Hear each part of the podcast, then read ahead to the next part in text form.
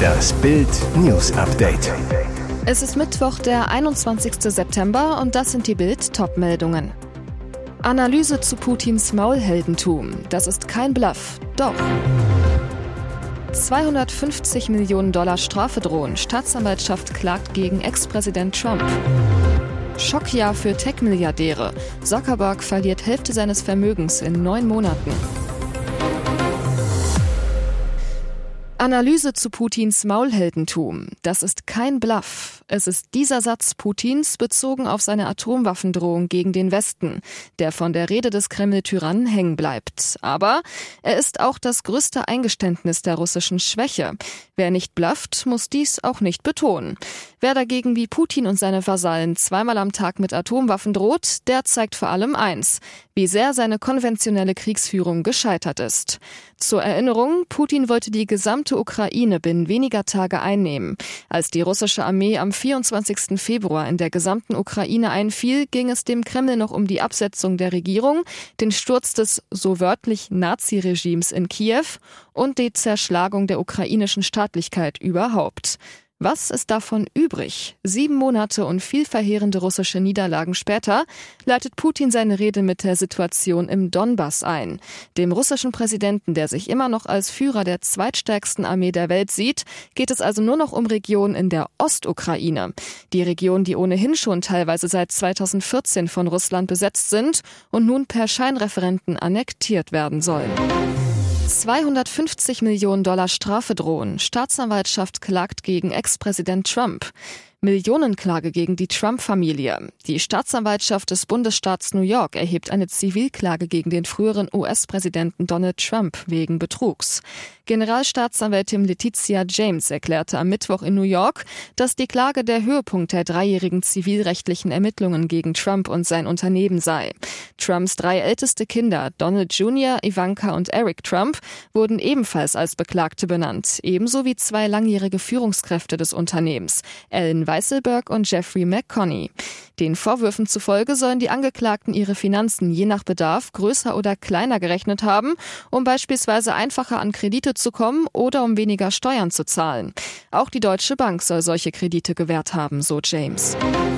Schockjahr für Tech-Milliardäre. Zuckerberg verliert Hälfte seines Vermögens in neun Monaten. Für die meisten Tech-Milliardäre war das Jahr 2022 vor allem geprägt von riesigen Verlusten, auch wenn sie Milliardäre bleiben und weiterhin zu den Superreichen gehören.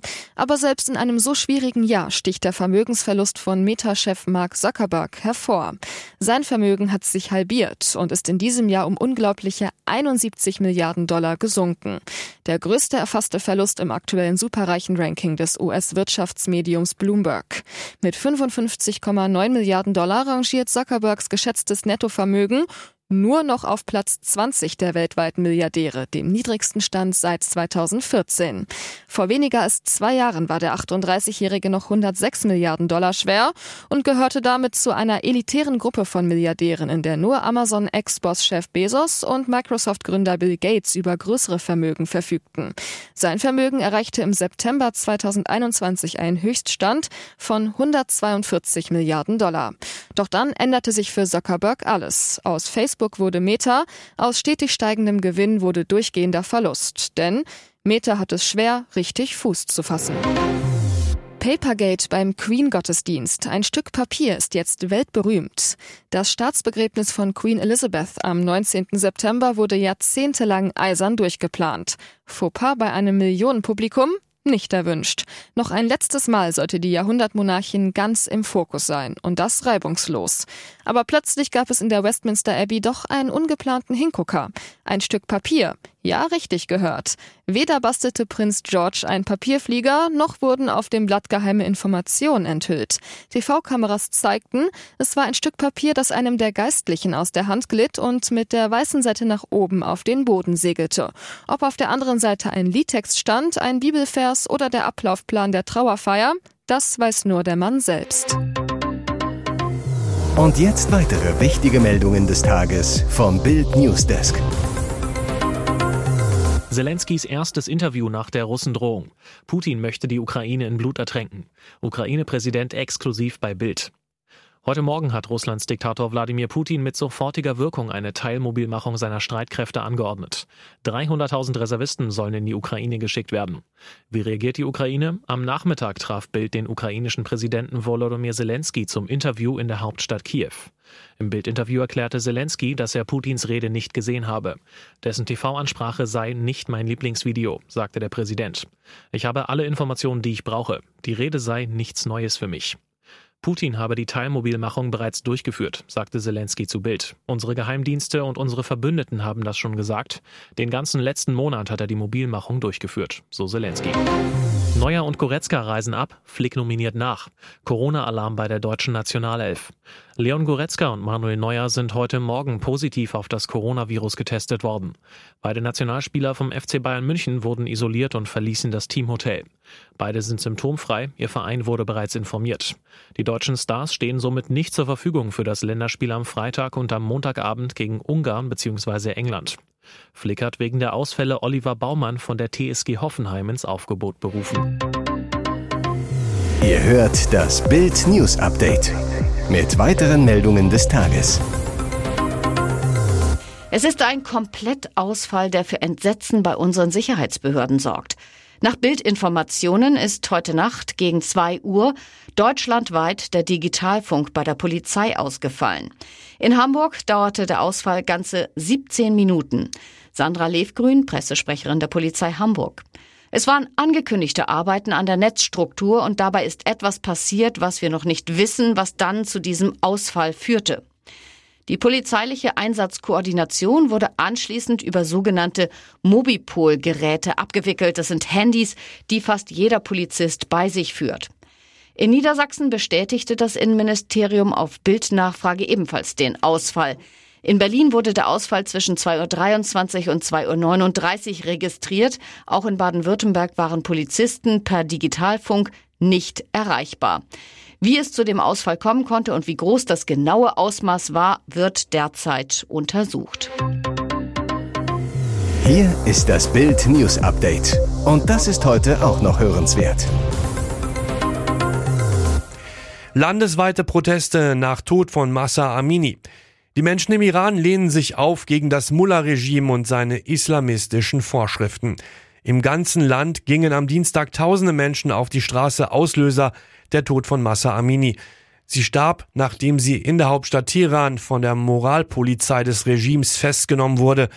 Sie hatte ihr Kopftuch nicht so getragen, wie es die strengen Mullah-Gesetze vorschreiben. Wurde sie totgeprügelt? In sozialen Medien wurde berichtet, die Polizisten hätten ihr auf den Kopf geschlagen, als sie gegen ihre Festnahme protestierte.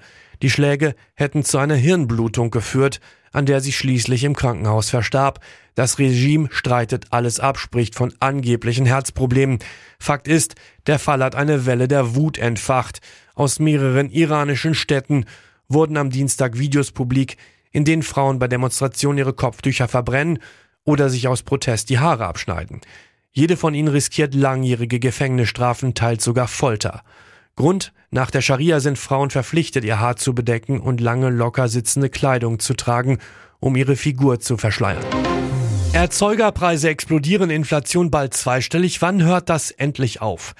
Schon wieder eine Schocknachricht für unser Geld. Die Erzeugerpreise steigen im August um 45,8 Prozent im Vergleich zum Vorjahresmonat, übertrafen damit ihren vorherigen Rekord von 37,2 Prozent nochmal heftig. Allein von Juli auf August legten sie um 7,9 Prozent zu, der höchste Anstieg gegenüber dem Vormonat seit Beginn der Erhebung 1949, erklärte das Statistische Bundesamt dazu. Dabei hatten Ökonomen überhaupt nicht damit gerechnet. Von der Nachrichtenagentur Reuters befragte Analysten hatten sogar im Schnitt einen leichten Rückgang erwartet. Die Preise, die Erzeuger zahlen, sind Vorläufer für die Entwicklung der allgemeinen Inflation, also der Preiserhöhungen, die auf uns Verbraucher zukommen. Heißt, ein guter Teil dieser enormen Preissteigerung dürfte irgendwann auch bei den Bürgern ankommen. Im August lag die Inflationsrate bei 7,9 Prozent. Da ist enormer Inflationsdruck in der Pipeline, sagt Commerzbank-Chef Volkswirt Jörg Kremer. Die Verbraucherpreise könnten bereits im September die Marke von 10 Prozent überschreiten. Ihr hört das Bild News Update. Erste Rede vor den Vereinten Nationen. Scholz warnt die ganze Welt vor Putin. Heute um kurz vor 2.30 Uhr deutscher Zeit stand Kanzler Olaf Scholz am Rednerpult im Hauptquartier der Vereinten Nationen in New York und sprach zu 193 Staaten. Wenn Putin mit seinem Überfall auf die Ukraine durchkomme, dann drohe die Herrschaft der Starken über die Schwächeren. Und zwar nicht nur in der Ukraine, sondern überall auf der Welt. Deshalb dürfen wir nicht die Hände in den Schoß legen, wenn eine hochgerüstete nukleare Großmacht, noch dazu ein Gründungsmitglied der Vereinten Nationen und ständiges Mitglied des UN-Sicherheitsrates, Grenzen mit Gewalt verschieben will. So der Kanzler im UN-Saal.